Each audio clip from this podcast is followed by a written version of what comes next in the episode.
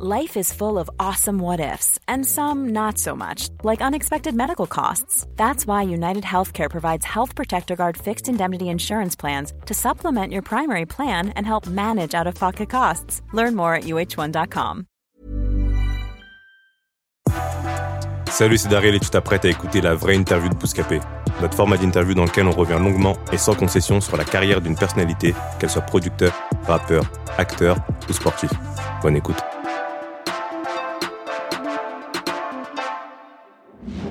Premier contact. D'abord, je rentre dans, ce milieu-là, du cinéma, de la télé, de la vidéo, d'une manière assez atypique parce que je, suis en gros échec scolaire. Je suis en quatrième techno, troisième techno, je galère, je suis dernier de la classe. Et euh, mon kiff, ça devient les animaux. Et les animaux qui en de chez moi, c'est des pits, des rottes. Donc je deviens dresseur de chiens. Chez moi, à Melun, il y a tous les mecs qui me ramenaient leur bulle terrier, leur staff, leur pit, leur rotte, les agents de sécu m'amenaient leur malinois je me faisais de l'oseille au black comme ça. Et c'était mon kiff, c'était ma passion. C'est le seul truc que j'avais l'impression que je savais faire parce que, parce que j'étais dyslexique, nul à l'école. Et, là, d'un coup, j'étais bon dans un truc. Un jour, on vient me chercher dans mon quartier à Melun et on me dit pour un film, euh, on a besoin de Rod, de Pete. Et bah, du coup, ils viennent dans un quartier pour chercher ces chiens-là. Et il y a moi. Et je dis, bah, moi, ils sont tous dressés de ouf. Et euh, ce film, c'est Les Rivières Pourpres, le film de Kassovitz avec Cassel, Jean Reno. Et moi, j'ai 20 piges. Et genre, c'est un truc de ouf, quoi. Tu sais, j'ai, j'ai, quasiment jamais bougé de Melun, en fait, tu vois. Et là, je capte un truc auquel j'avais pas accès, c'est un plateau de cinéma, tu vois. La première fois que j'arrive sur un plateau de cinéma, c'est grâce au dressage de Pitbull. Donc ça, tu vois, c'est un truc. Euh, et je trouve ça chambé. Et en fait, il y a un mec qui me fait une passe dès, mais il se rend pas compte qu'il me fait la passe à ce moment-là. C'est Mathieu Kassovitz qui euh, qui kiffe les yinches et il me dit faut que je te présente à des potes à moi. Ils sont dans ton délire, ils ont ton âge. Ça s'appelle Courtrage Mais. Ils font des clips de rap, ils font des petits courts-métrages. Et ils me connectent avec ces mecs-là. Et voilà, en traînant avec les mecs de Courtrage Mais, je finis par me dire, mais finalement, même si eux, ils sont un peu en avance sur moi, peut-être que je peux faire ça. Et donc, avec mon premier, euh, mon premier salaire de maître chien, je m'achète mon premier caméscope. Même pas, ça s'appelle même pas une caméra, ce que j'avais. Et je commence à faire comme eux, quoi. Je mets un petit fisheye dessus, je commence à filmer. Et puis, euh, et puis il y a le clip de la Mafia qu'un free pour ceux qui arrivent à ce moment-là, où je travaille dessus et surtout je me retrouve à être avec mes pitbulls dans dans ce clip et à me faire attaquer moi-même par mes propres pits dans le clip. C'était il y a 20 ans, on fait plusieurs clips de rap. Je me retrouve dans un clip de DJ Mehdi qui s'appelle Megalopolis. Je me trouve dans, dans le clip de La Caution qui s'appelle T'es à la menthe. Et, euh, et au départ, je suis un peu en. Tu sais, j'ose pas trop dire, les gars, moi aussi je réalise, moi aussi j'ai une caméra. Et puis petit à petit, voilà, je réussis à rentrer comme cadreur sur MTV. Et je travaille avec Cut Killer et China. On fait une émission qui s'appelle Check ton bouti. Euh, et il y a tout le rap français qui passe dans ces émissions-là. Donc je fais des interviews de tous les rappeurs. Tu sais, Melun, c'est la banlieue, c'est presque la province, Melun, tu vois. Et il faut un peu de chemin pour te dire, euh, peut-être que je pourrais travailler dans le cinéma, moi aussi. Peut-être que, tu vois, il te faut du temps. Et moi, j'ose pas rêver de la vie que j'ai maintenant. Je me dis, peut-être je pourrais être cadreur. Et puis petit à petit, bah, tu essaies d'avoir de l'ambition, tu essaies de trouver ta place là-dedans, tu te dis qu'est-ce que je serais légitime à raconter? Mais ça commence comme ça, je rentre par la fenêtre, moi, dans le cinéma. Je rentre grâce à des pitbulls. C'est... C'était pas gagné, quoi. Les Kaira.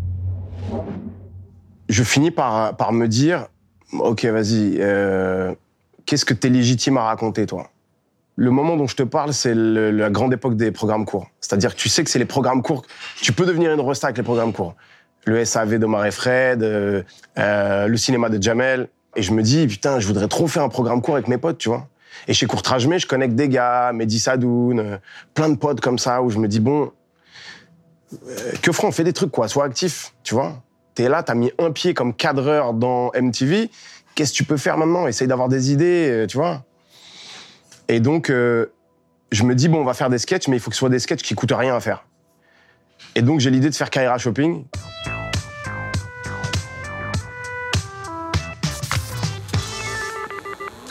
qui est mon premier petit programme court, où je me dis, je vais avoir de l'autodérision sur, euh, sur moi, sur euh, mes codes de mec de Melun, et on va faire Kaira Shopping, et dedans, je vais ramener ce que j'ai, c'est-à-dire mes animaux, les loups, les ours, et on va faire un truc, voilà, où je vais caricaturer mes propres influences à moi de banlieue. Et puis surtout, il fallait que je trouve une idée qui coûte rien. C'est pour ça que Carrière Shopping, c'était un truc qu'on faisait en, un plan séquence. Parce que je, je connaissais pas le montage, que j'avais pas de matériel. Et que donc, je suis avec Mehdi et JB et Mépite. On tourne ça en bas du quartier de, de Mehdi. Et on pose la caméra, on appuie sur Rec, on se met devant. Et il fallait qu'on soit bon en deux minutes parce qu'il n'y a pas d'équipe, il n'y a pas de cadreur, il n'y a pas de monteur. Et que c'est la hesse, il n'y a rien. Il n'y a rien. J'ai un caméscope et une cassette et il faut qu'on essaye d'être drôle avec ça. Et puis, euh, finalement, euh, finalement, ça s'est bien passé. Et à ce moment-là, on était loin de se douter qu'on allait en faire un film qui s'appelle Les Carreras et que ce film allait marcher, que ça allait découler sur d'autres choses. Mais à la base, tout est fait avec rien, de rien, de rien. Des fois, j'ai l'impression d'être l'ancêtre de Cyprien, de Norman, de tous ces mecs après qui sont filmés dans leur chambre, alors que nous, on se filmait en bas du quartier de Mehdi et on essayait de faire ça. Donc ouais, d'un coup, ça marche. Euh, chez Canal+, ils me disent, tu, tu t'es capable d'en faire 40 moi, j'ai jamais écrit un sketch, j'ai jamais réalisé un sketch, j'ai jamais joué. D'ailleurs, je voulais même pas être acteur, je me mets dedans parce que personne ne veut jouer dans mon sketch. Et je dis, OK, viens, on va essayer d'en faire 40. Et puis, ça devient la première web série de Canal+. Et un jour, Kassovitz me dit, tes personnages, ils sont drôles, ils sont forts, tu devrais en faire un film. Et moi, je me dis, gros, euh, j'ai fait mes petits sketchs au caméscope, euh, faire un film, je sais pas faire. Ça prend le temps que ça prend, je m'enferme à Melun, J'écris un film euh, où je me dis, je veux m'inspirer des comédies un peu trash américaines qui me font rire moi. Et bah, il faut que je parle de ma vie, donc je vais le faire à Melun, ce film. Et voilà comment je fais mon premier film. Tous les trois, on est nés ici, à Melun, dans le 7-7. Ça fait 15 piges qu'on traîne ensemble. Vas-y, ferme ta gueule. Vous avez déjà joué dans des films euh, non. non. non, C'est un peu comment ça fonctionne Non, là, c'est... On débute, quoi, comme on pourrait dire. En fait, je prenais ça comme un comme un braquage, quoi. Je me disais, putain, c'est mortel, j'aurais fait un film dans ma vie. Je me disais pas, il va se passer plein d'autres trucs derrière. Et puis le film fait un million d'entrées, il devient le film le plus rentable de l'année en 2012 quand il sort. Et puis le film part à Cannes. Et on se retrouve à faire une fête à Cannes incroyable.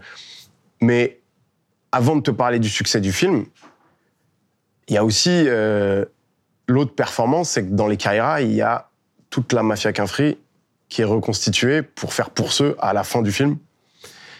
Ça, je le dois à Cut Killer, qui, euh, qui est mon ami de longue date parce que j'étais cadreur avec lui sur MTV. Et quand j'appelle Cut Killer pour lui dire frérot, ben là, je vais faire un, je vais faire un film, j'aimerais bien que tu fasses la BO, j'aimerais bien que tu travailles avec moi. Lui, il m'a vu charbonner, il m'a vu être cadreur sur les petites émissions, il m'a dit je t'en gars, t'inquiète. Et on reconstitue toute la mafia qu'un à une exception, Rof. Mais bon, on l'a bouclé bouclé puisqu'on s'est retrouvé là dernièrement. Mais ça aussi, c'était un truc mortel, quoi, de se dire que qu'il y a 20 ans, euh, je dresse les pites pour le clip de Pour ceux, et 10 ans après, je fais mon premier film et il y a toute la mafia qu'un qui sont là et qui font euh, qui font Pour ceux euh, dans une scène que je kiffe du film, quoi. C'était il y a, y a, des beaux moments, quoi, dans ce film. Batailleur. Te dire que tu vas commencer à avoir une carrière et faire des gros succès au cinéma, non, je m'autorisais pas à, à penser ça, tu vois je m'autorisais juste à me dire euh, peut-être que si ce film marche, on nous en proposera d'autres. Parce que je suis pas teubé que je regardais les autres et je, voyais à quel point, quand tu fais un premier succès au cinéma, ben, ça ouvre des portes, tu vois. Ces gens du cinéma, ils m'ont donné un ticket pour faire un autre film.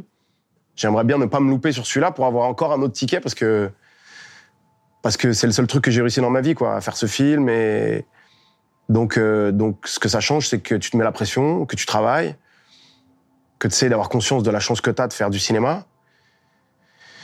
Et, euh, et puis voilà, tu fais de ton mieux, quoi. Pattaya, je le construis en me disant encore ce même truc de qu'est-ce que tu es légitime à raconter. Si moi et mes potes, on allait en vacances au Cap Ferret, j'aurais peut-être fait les petits mouchoirs comme Guillaume Canet, mais moi, mes potes, ils vont à Pattaya. Et c'est même mes potes qui ont construit le premier gros shop de Pattaya qui s'appelle le Green Ice, que tous les mecs de quartier qui vont à Pattaya connaissent.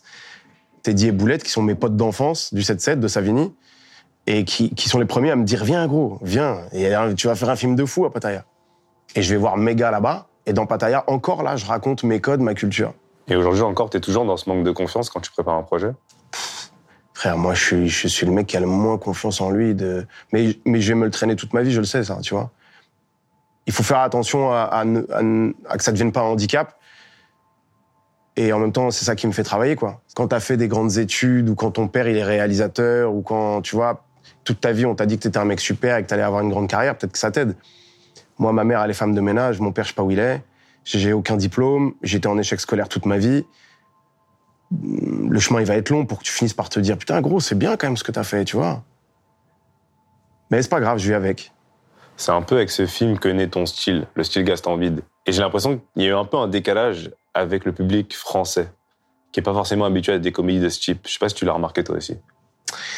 Bah d'abord, il y a plusieurs publics. Euh, Quand tu me parles du public français, euh, il y, a, y a le public qui est pas du tout concerné par le sujet, parce que peut-être euh, il y a trop de mixité sur l'affiche, que ça parle d'une ville dont ils ont jamais entendu parler de leur vie.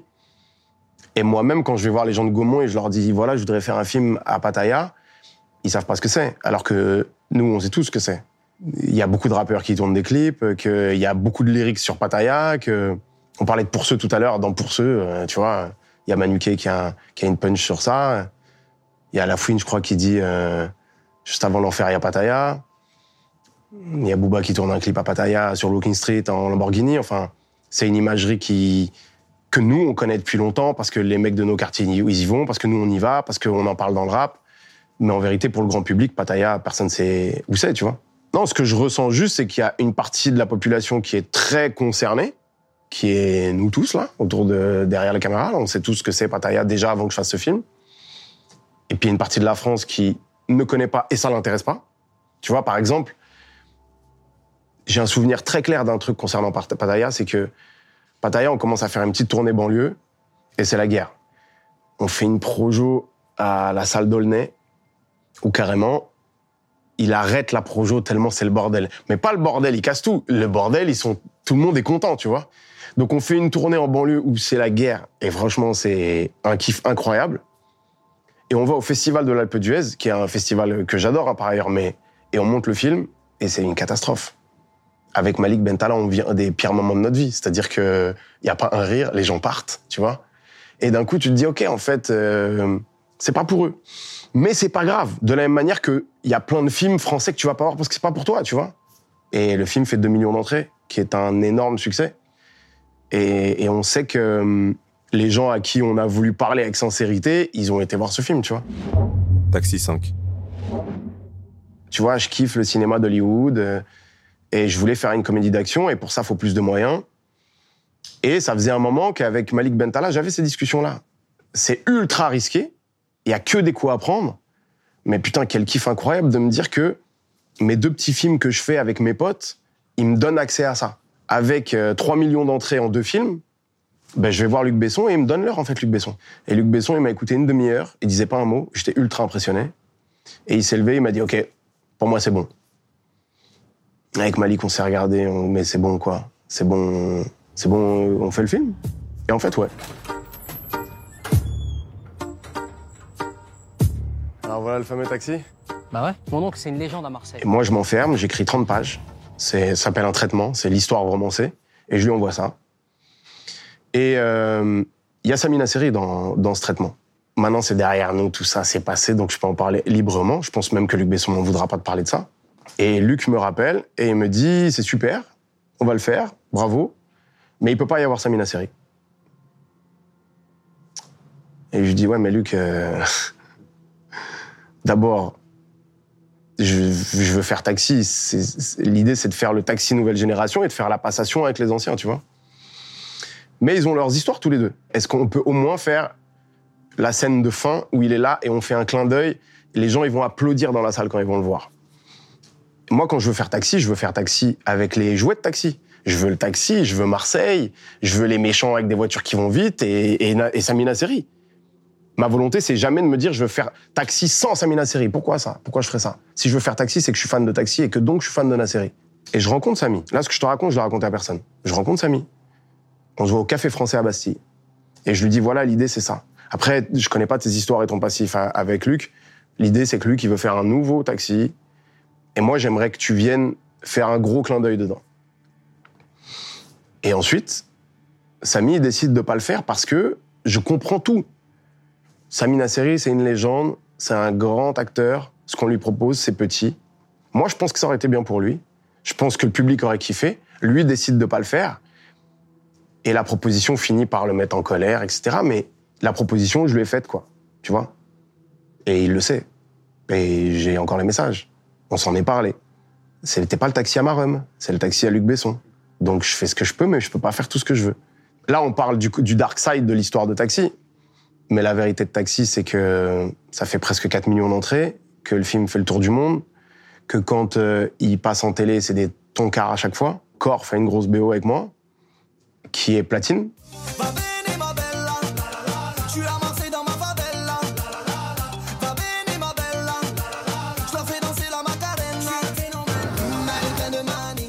T'aimes, t'aimes pas, y a pas de débat, t'as le droit de pas aimer, gros. Validé. L'idée, elle vient dans les studios de DJ Core, à la Plaine Saint-Denis, dans son, dans le mythique studio de Core, où on est en train de travailler sur la BO de Pattaya. Et euh, donc, je traîne beaucoup avec Core, je traîne beaucoup dans les studios. Je suis un grand fan de rap depuis toujours. Il y a des rappeurs dans tous mes films. Et, je me dis, il y a une matière incroyable en fait. Et surtout, je me dis, mais les Américains, ils ont, ils ont Empire, ils ont Power, ils ont Atlanta, ils ont des frappes de séries. Nous, on a une scène hip-hop en France qui est incroyable. Et nous, on n'a pas de série sur le rap en France. Personne n'y va. Moi, je suis tous les jours avec des rappeurs. Il y a des BO qui accompagnent tous mes films. Je traîne dans le rap depuis 20 ans. Hum, Il y a encore plein de coups à prendre, mais ça va, tu vois, c'est le jeu. Donc je me dis, euh, ok, allons-y. Donc à ce moment-là, tu te sens légitime. Être légitime pour faire une série dans le rap, ça voudrait dire quoi? Faut qu'il faut être un rappeur, faut savoir poser un 16. Tu vois, euh, Scorsese, il a jamais été dans la mafia, tu vois. Moi, euh, ma légitimité à être dans le rap, c'est d'abord que je suis un passionné de cette musique-là, que je traîne dans le rap depuis 20 ans, qu'il y a des rappeurs dans tous mes films, qu'il y a des dizaines de gros noms avec qui j'ai collaboré sur chacune des BO des, des, films que j'ai faits. Euh, et en fait, ta, ta vraie légitimité, elle est sur qu'est-ce que tu as raconté, gros? Et, comment tu vas t'entourer pour raconter ça? Encore une fois, euh, qu'est-ce que ça veut dire être légitime pour faire une série dans le rap? Qu'est-ce que ça veut dire concrètement? Il y a besoin d'être un spectateur, il y a besoin d'être un, fin observateur de tout ça. Et puis il y a besoin de s'entourer des bonnes personnes pour faire ça. Mais moi, en plus de ça, ça fait 20 ans que je traîne dedans. Donc la question de la légitimité que j'ai parfois pu entendre, tu vois, est-ce qu'elle est peut-être liée à des frustrations de gens qui auraient voulu le faire? Mais alors si c'est ça, frérot, euh, sache que j'ai ouvert les portes, que ça va être encore plus facile pour toi maintenant de faire une série sur le rap. Il y a 25 ans, je me rappelle d'une interview de Mathieu Kassovitz, soit dit en passant lui aussi, dans, du coup, quelle est sa légitimité, tu vois, avoir fait la haine. Sa légitimité, c'est qu'il était passionné de son sujet et qu'il l'a bien raconté. Et il y a 25 ans, il fait une émission de télé et il dit vous, vous verrez, si mon film marche, il y en aura plein d'autres des films sur la banlieue. C'est exactement ce qui s'est passé.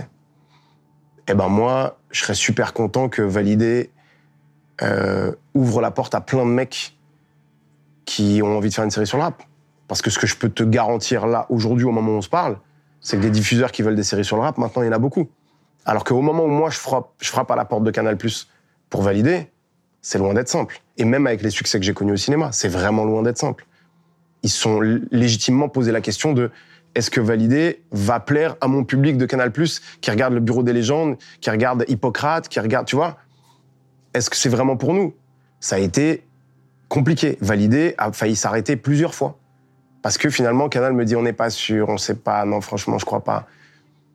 Et puis, heureusement, à la tête de Canal, il y a Maxime Saada et il y a aussi Cyril Hanouna qui ont fait le forcing en disant il faut qu'elle existe cette série. On verra bien si ça marche ou pas, mais il faut qu'elle existe.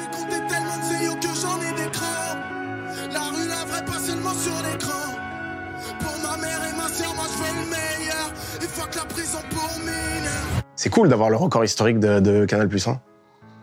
Et ça permet d'autres choses derrière, donc c'est cool, je prends. Puis j'ai travaillé pour. Mais la vraie récompense, c'est les carrières que ça lance. C'était un pari pour moi d'aller voir Canal et de dire les héros sera que des inconnus. Moi, je me mets dans le fond derrière. Et de se dire que maintenant, ils ont tous des agents, ils ont tous des carrières. Et, et je te parle pas que de Attic et Bosch, auxquels on pense tout de suite, tu vois, évidemment. Mais euh, Saïdou Kamara, qui joue le rôle de William, par exemple, c'est un mec que je rencontre, il vit en foyer, ils sont à 5 dans une piole, ça va pas fort de ouf. Et maintenant, il a plein de propositions, il a un agent, il a une carrière. C'est cool d'avoir pu faire ça avec Validé. C'est cool que Validé ait permis ça, tu vois. Et puis, au-delà de ça, il y a un truc qui est pas palpable pour l'instant, c'est de se dire qu'est-ce que valider peut donner comme ambition à des jeunes acteurs, à des jeunes réalisateurs? Et à tous ces gens qui sont pas euh, en train de se dire ouais bah Gaston Bide il l'a fait du coup c'est mort on le fait plus non au contraire qui se disent Gaston Bide il l'a fait viens je vais faire mieux J'ai notamment perçu une scission entre euh, les avis positifs qui provenaient en grande partie euh, des gens qui étaient hors de la musique et les avis négatifs qui étaient plus, qui étaient plus dictés par les gens, les professionnels de l'industrie. Et j'ai l'impression que ça part un peu du pitch de base. Par définition, une série, ça a pour but, ça va romancer beaucoup de faits parce qu'il faut qu'il y ait un scénario. Et il y a beaucoup de choses que des gens de l'industrie n'ont pas captées parce que c'était hors de leur réalité. il faut qu'on assume une chose c'est que ça reste une fiction quand même. Apache il n'existe pas. Il s'appelle Attic dans la vraie vie et voilà et c'est une fiction. Et euh, il faut qu'on fasse vibrer les gens quand même. Il faut qu'il se passe des trucs devant devant ton écran. Et pour ça il faut qu'on s'autorise à s'arranger avec la réalité parfois. Sinon j'aurais fait un documentaire sur le rap tu vois. Moi je fais une fiction. Et oui parfois je vais me nourrir des événements qui sont arrivés et je vais les amplifier justement parce que c'est une fiction et que j'ai envie de provoquer un choc. Et que quand je choisis à la fin de tuer mon héros c'est justement parce que c'est une série et qu'- et qu'il faut que je, pro- je pro- procure des émotions. Tu vois ce que je veux dire? Le concert sauvage devant Fleury on m'en a parlé plusieurs fois. Encore maintenant je vois pas vraiment pourquoi c'est impossible. Évidemment il y a les condés qui arrivent. Ok? Dans l'absolu pourquoi c'est impossible? Il arrive avec un camion, il met deux enceintes dessus, il rappe. Moi, dans, dans, dans ce que je raconte, il a le temps de faire deux morceaux. Dans la vraie vie, peut-être il a le temps de faire deux trucs. OK Pourquoi c'est impossible? Et en fait, et encore une fois, on peut avoir chacun nos avis sur ça. Mais quand t'es scénariste et que t'es enfermé dans un bureau avec trois scénaristes et qu'on cherche des idées, qu'on se dit il faut qu'il se passe des événements, il faut que ça claque, et il faut qu'on choque et il faut qu'on procure des émotions, quoi, tu vois Eh ben, tu vas t'autoriser des choses. Sinon, ça veut dire quoi? Il faut qu'on s'inspire que de faits réels et qu'on non. Je me dis, ok, c'est poussé. Mais dans l'absolu, ça pourrait arriver. Et puis, allez, vas-y, ok, ça pourrait pas arriver. Est-ce que ça va claquer à l'image? Est-ce que ça va être cool? Ouais. Pourquoi on le fait pas? Faisons-le. C'est pas un documentaire sur l'industrie du rap. C'est des personnages de fiction. Mais évidemment, j'ai tellement voulu faire un truc réaliste avec les gens du game qui jouent leur propre rôle. Il y a même Bouno qui joue son propre rôle dedans, tu vois. Mais ça reste une fiction dans lequel certains jouent leur propre rôle. Et je te le redis parce qu'elle est importante cette phrase. Il y a jamais un moment où je me dis que je vais faire l'unanimité. Il y a jamais un moment où je me dis que je vais faire un sans faute. Et quand tu es en train de me parler des critiques de valider, tu me parles de choses qui sont pas très graves, quoi. Tu vois? Est-ce qu'il y a des gens qui ont essayé de te dissuader de faire la série? Des gens de l'industrie, par exemple? Non. T'as forcément des gens qui se disent attention, qu'est-ce qu'il va faire sur le game là? Il va ramener des nains, et Ben Tala en slip, euh, non. Tu vois? Et franchement, c'est normal qu'ils se posent ces questions. Et c'est pour ça qu'on a, on s'est, on s'est bien entouré et on a rassuré les gens. T'imagines bien que que Rof, que McTayer, que Lacrim, que Nino, que, pour ne citer que, ils n'ont pas besoin de moi, ils n'ont pas besoin d'être dans cette série, ils n'ont pas besoin d'oseille. S'ils viennent, c'est parce qu'ils ont envie d'en être et parce que ils ont décidé de me faire confiance et j'ai une reconnaissance à vie pour tous les rappeurs qui sont venus dans la série parce que euh, ils, prennent le risque d'amener leur image, ils prennent le risque que ça soit éclaté, ils prennent le risque qu'on leur reproche d'avoir été dedans et, euh, surtout ils donnent de la fort de manière incroyable. Et évidemment, il y a aussi ceux qui avaient des doutes et il y a, y a ceux qui sont pas venus. Et la vérité, c'est que j'en veux à aucun. C'est normal d'avoir des doutes. C'est normal. Qui a eu des doutes? Il y en a un qui a eu des doutes, mais qui a eu la classe. Je pense pas qu'il m'en voudra de le dire. C'est Fianso. Fianso, il vient au bureau, on parle deux heures. Je pense aussi que Fianso, il a d'autres ambitions que juste venir euh, faire une petite apparition dans la série. Et en vrai, c'est un peu la seule chose que j'avais à lui proposer. Il veut pas jouer dans une série Canal+. Il veut Canal+. Et il a raison d'être comme ça, tu vois. Il fait partie des gens je dirais des rares, que j'ai pas su convaincre, alors que je voulais qu'il en soit. Pour bien recontextualiser les choses, Fianso, à ce moment-là, il est en train de tourner Les Sauvages, dans lequel il fait une grosse perf, et où il est déjà bien concentré sur ça. Euh, donc, euh, donc voilà. Et il y a aucune aminosité avec Fianso, au contraire, c'est un bonhomme, un mec avec qui on parle, et qui a eu l'élégance ensuite de m'envoyer un message pour me dire, bien oui, Il y a eu Sosomanes qui a jugé la série de très gastambiesque. Il a Ouais. été un peu le porte-parole euh, d'une partie des spectateurs qui pointent du doigt ta manière de, euh, de représenter les quartiers et les minorités. Toi qui, qui ne t'es jamais vraiment exprimé sur le sujet, qu'est-ce que t'en penses? Bah d'abord ça ça fait un peu bizarre quand c'est un artiste euh, que tu respectes et dont t'aimes le travail et que tu connais pas parce qu'on on, on se connaissait pas du tout et tu prends une torpille sur Bouscapé d'ailleurs la première. On reste sur euh, une façon de filmer qui est très castambilesque, grosse caricature de, de, de la banlieue ou des communautés pour faire rire ou fantasmer un peu le, un peu le territoire français, non, surcoté. Après t'en t'en prends une deuxième, il fait un autre média puis deux trois. Puis là je me dis bon euh, on va se parler, c'est dommage. Je sais que c'est un garçon intelligent. Je lui envoie un message sur Insta. Je crois qu'il avait essayé de m'appeler d'abord lui. Et on a eu une longue discussion, je crois, entre mecs intelligents. Enfin, on a essayé d'être intelligents en tout cas. Et, euh, et on s'est expliqué. En fait, j'avais moi une vraie volonté de lui parler parce que il y a un truc sur lequel il n'y a pas de débat, c'est si t'aimes pas ce que je fais. Il y en a qui vont au spectacle de Bigard, il y en a qui vont au spectacle de Tom and Gijol. Il y en a, tu vois ce que je veux dire? L'humour, c'est ultra segmentant, donc il n'y a pas de débat. T'aimes pas ce que je fais, t'aimes pas ce que je fais. J'ai beaucoup de chance, il y a plein de gens qui aiment.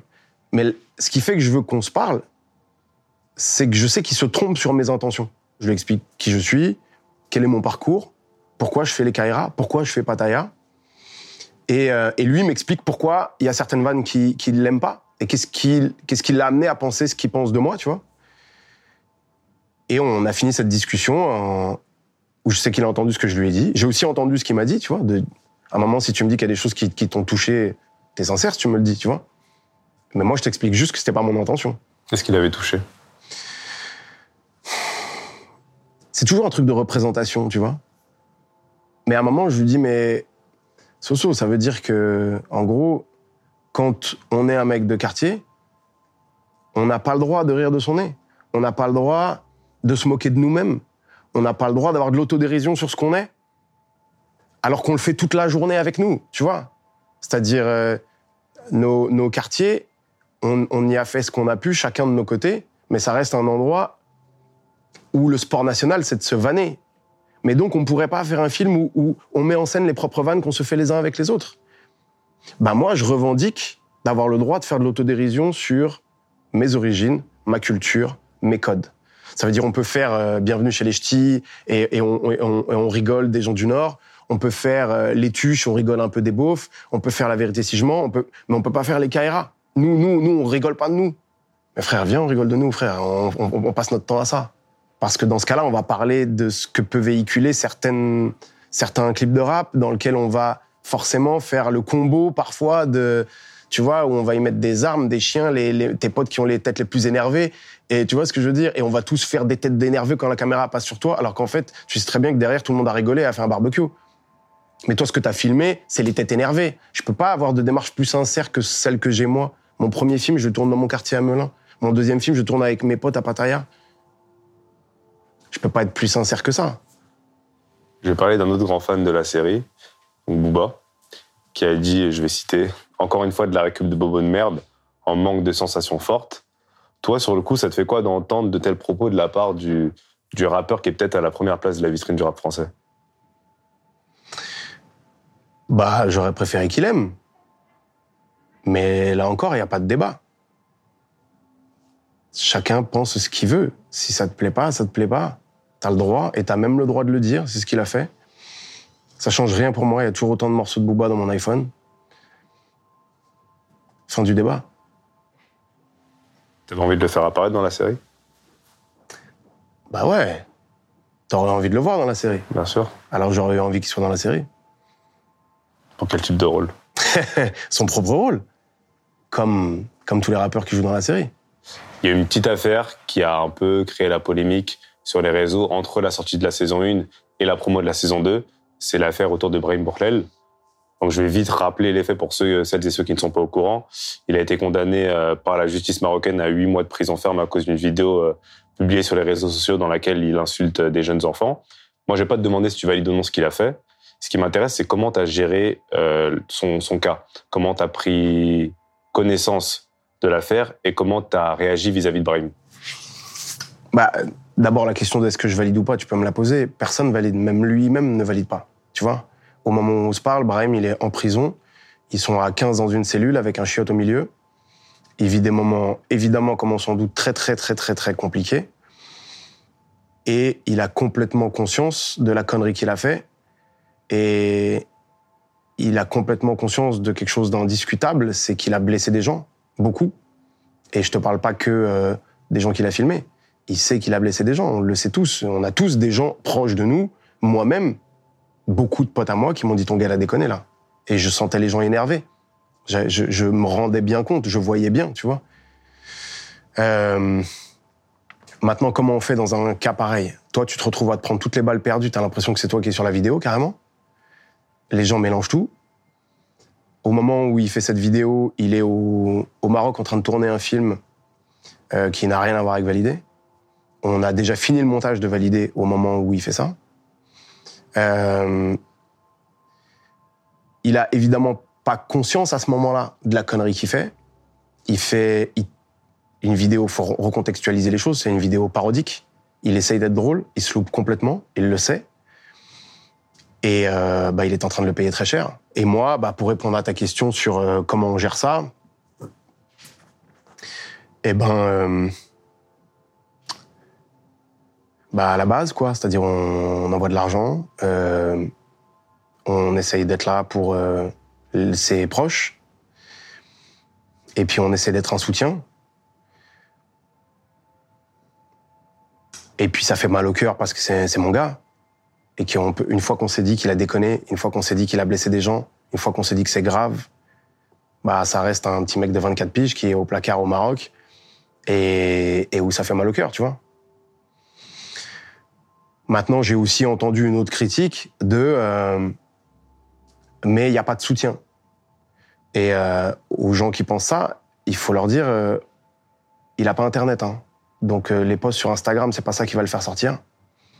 Et euh, surtout, pour euh, entériner ce débat, c'est la volonté de sa famille et de son avocat choisi par sa famille de ne pas remédiatiser tout ça, de ne pas euh, altérer la, dé- la décision de justice.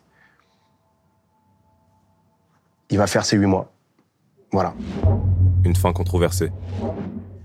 je prends la décision de tuer le personnage d'Apache parce que je prends conscience très vite que validé, je vais pas faire 15 saisons, que je vais raconter des parcours. Le plus excitant que je pouvais raconter, c'est son ascension. Et si je fais une saison 2, il va falloir que je raconte sa, sa déchéance. Tu la prends quand la décision? Je la prends pendant le tournage. Et je décide de tourner deux fins. Il y a deux fins. J'ai tourné deux fins.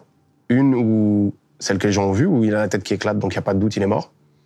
Et une autre où je me dis, euh, là, on laisse le doute. Il faut que je la sorte à un moment, hein, cette fin. Cette deuxième fin, il faut que je la sorte. Dans, dans l'autre fin, euh, le personnage qui lui a tiré dessus le sort de la voiture. L'iPhone, en direct sur Insta, continue à filmer. Et on entend des coups de feu, mais on ne sait pas qui est mort. Mais je me laisse ça parce que il faut que je monte la série. Il faut que je fasse accepter à Canal qu'on va faire un truc qui se fait jamais. C'est que le héros que je te fais aimer pendant 5 heures, à la fin, on le fume. Et que je peux pas prendre les décisions tout seul parce que c'est pas mon argent. hein. C'est l'argent de Canal+. Et après, évidemment, euh, je suis dans la merde. Je suis dans la merde parce que je tue mon héros que tout le monde aime. Et que ça fait plus d'un an dans la rue que tout le monde me dit Apache, il est pas mort. C'est ça ma vie, moi, tu vois. Mais, mais c'est mortel, c'est un kiff incroyable. Quand les gens ils me disent Sérieux, Apache, il est pas mort, ça veut dire, qu'on, ça veut dire que les gens, ils l'ont aimé, quoi. Mais voilà, nouveau challenge. Ça sera une fille, le rôle principal de la saison 2. Et Apache est vraiment mort. Depuis la sortie de la série, on voit qu'il essaye de se détacher logiquement même de son personnage d'Apache. Et il essaye aussi un peu de diminuer l'impact qu'a pu avoir validé sur la suite de sa carrière, en disant par exemple qu'il avait un nom bien avant, euh, bien avant de faire valider. Toi, justement, comment tu réagis par rapport à ça? Bah, l'un ne va pas sans l'autre. Euh, S'il était nul, on aurait pu faire la meilleure série du monde, il n'aurait pas eu la carrière qu'il a maintenant, et la série n'aurait pas eu le succès qu'elle a eu s'il n'avait pas son talent. C'est un secret pour personne que, que Validé a été une catapulte pour Attic, c'est sûr. T'aimes ou t'aimes pas Attic, il y a un truc qui est évident, c'est que c'est un charbonneur. hein. Ça, ça taffe. Ça taffe, il aime ça, c'est un passionné. Validé a été une super vitrine. Tu sais, c'est un peu comme les gens qui te disent... euh, Bah, en fait, Validé, ça a marché grâce au confinement. Mais frérot, tu crois qu'il y a que Validé qui est sorti pendant le confinement? Il y a 40 000 séries qui sont sorties pendant le confinement. Netflix, ils nous ont mis une série pile poil en face de nous le même jour, dont t'as jamais entendu parler de ta vie. Une série française pourtant. Et hum, c'est juste que les gens, ils mangent pas du caca. C'est le confinement, c'est pas pour ça que tout le monde s'est jeté sur toutes les séries. Probablement que ça a aidé et c'est super, et c'est super aussi pour le hip-hop, tu vois. Mais encore une fois, euh, pendant le confinement, euh, tout n'a pas marché. La saison 2 de Validé. Attends, mais Inès, c'est une meuf Ouais, mais une meuf meilleure que la majorité des mecs. Ah, Incroyable. T'es sur les réseaux sous King, t'es repris par les plus gros comptes de rap français. On va pas faire 10 saisons de validé. On va raconter des parcours. La saison 1 raconte le parcours d'une- d'un mec. La saison 2, le parcours d'une femme. Ce que je voulais, moi, c'était de raconter des parcours assez extraordinaires. Parce qu'on fait une série, que c'est de la fiction, et il faut que ça soit quand même excitant. Et raconter le parcours d'une femme dans le rap, c'est forcément pas ordinaire. Déjà parce qu'elles sont moins nombreuses et que c'est pas forcément les mêmes embûches. Et puis, et puis après, tu te mets au travail, tu t'enfermes pendant un an dans un bureau et t'écris. Parce que c'est ça la réalité de, de ma vie, quoi. C'est que ça fait trois ans que je travaille sur cette série, que les moments de tournage sont des moments de kiff, les moments d'écriture sont des moments un peu douloureux où on est enfermé, qu'on écrit, et qu'on se dit comment on va faire pour pas décevoir les gens sur cette saison 2. Et ça, tu te le dis tous les soirs quand tu te couches, tous les matins quand tu te lèves, tous les jours au bureau avec tes gars. Comment on fait pour pas décevoir après un succès pareil Il y a la rencontre avec Laetitia qui d'un coup est un, ça devient une évidence, quoi. Tu vois? Ça passe par ça, quoi. Il faut que tu rencontres cette meuf et que tu te dises, euh, ok, ouais, ça va être toi en fait. Je vais poser ma caméra sur toi. Depuis la saison 1, il y a un mec qui s'appelle Screech qui est un, un de mes bras droits les plus proches de cette série, grâce à qui euh, plein de choses se sont passées. Grâce à qui t'as découvert Atchik aussi Exactement. Et qui m'en parle depuis la saison 1, en me disant, frérot, si à un moment tu veux t'intéresser au parcours d'une femme dans le rap, il y a une meuf qui est incroyable. Et je disais, vas-y, ok, vas-y. Mais je calculais à moitié parce que c'était pas mon, c'est pas mon game à ce moment-là. Moi, j'étais sur, euh, sur ma saison 1, sur Attic, sur Bosch, sur Saïdou, sur Brahim, c'était ça. Et puis, c'est cette graine qui m'a mis dans la tête, elle m'est restée dans la tête un moment. Jusqu'à ce que je lui dise, euh, vas-y, il faut que je vois cette meuf, c'est où? Et euh, il m'a dit, elle joue dans un petit théâtre au fin fond d'Aubervilliers, dans lequel elle, euh, elle a le rôle principal. C'est une pièce qu'elle qu'elle porte seule, mais dans lequel elle rappait aussi. On a quand même fait un casting, on a vu plein de meufs, parce qu'il fallait qu'on soit sûr de ce qu'on allait faire. Et on a vu plein de meufs mortelles. Et j'ai pris celle qui, pour moi, était la meilleure. Elle a transpiré sur l'écriture. Elle a transpiré sur le scénario, tu vois. C'est ce qui donne cette impression, je crois, en tout cas j'espère, que, hum, que ça a été écrit pour elle, quoi. Eh ouais, on est là, tranquillou. Ça Alors, il joue, hein Vas-y, vas-y, dis-leur, dis-leur. Ousni, il joue, Ça hein veut dire que je me la raconte. Non, Ousni, il joue.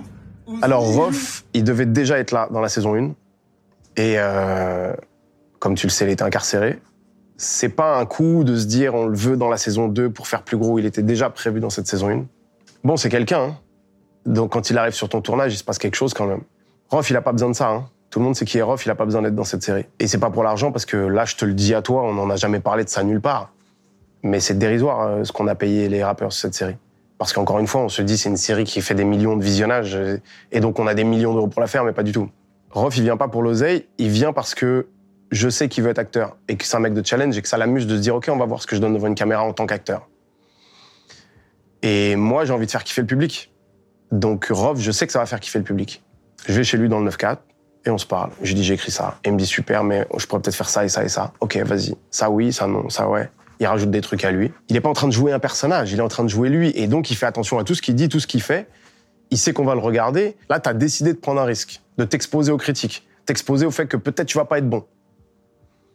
Il vient parce que c'est un challenge et que ça l'amuse. Moi, je lui dis fais-moi confiance sur la direction d'acteur, s'il te plaît, fais-moi confiance. Et on se tape dans la main et on le fait. Et je suis très, très, très, très soulagé très vite sur le tournage où je me dis, OK, il envoie. La suite. Pas de saison 3 pour l'instant. Parce que euh, je viens de passer trois ans de ma vie à faire ça. Pendant ce temps-là, j'ai pas pu aller faire l'acteur, j'ai pas pu me consacrer à mes projets cinéma. Et, euh, et c'est le bon moment là pour stopper, pour faire la pause. Qu'on garde un œil sur le game, qu'on prenne nos petites notes pendant un an, deux ans, trois ans, Pendant ce temps, on fait autre chose. Et quand on est sûr de revenir avec un événement, on revient. Et valider ne deviendra jamais un, voilà, un feuilleton, tu vois, un truc qu'on continue. Bon, bah, il y, a- la saison 12, il y a la- ça, je ferai pas. De la manière que je ne délèguerai pas valider à un autre metteur en scène, à d'autres producteurs, d'autres scénaristes, en disant, ben moi, je prends de l'oseille, puis vous faites là. Tu vois, ça, je pourrais pas faire ça. On arrive à la fin de l'interview. Avant qu'on se quitte, est-ce qu'il y a un sujet que tu aurais aimé aborder qu'on n'a pas, qu'on n'a pas traité? Je dois avouer que tu as parlé de tout ce qui me tenait à cœur, même ces choses euh, qu'on parle quasi exclusivement dans le milieu du rap, qui concernent des débats sur la légitimité, des débats sur euh, le ton de mes films, tu vois. C'est des trucs en vérité, je veux en parler qu'avec toi. C'est pas quand je vais aller faire quotidien ou TPMP qu'on va parler de ça. C'est cool, je suis content qu'on soit parlé, je suis content qu'on soit dit tout ça. Un plaisir à partager. Merci à toi, Franck. Avec plaisir. Merci à toi d'avoir écouté en entier ce nouvel épisode de La Vraie Interview présenté par Bouscapé. Abonne-toi au podcast La Vraie Interview sur ta plateforme d'écoute préférée pour ne rater aucun épisode.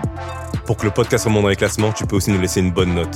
Une fois que c'est fait, n'hésite pas à aller découvrir les autres podcasts de Bouscapé.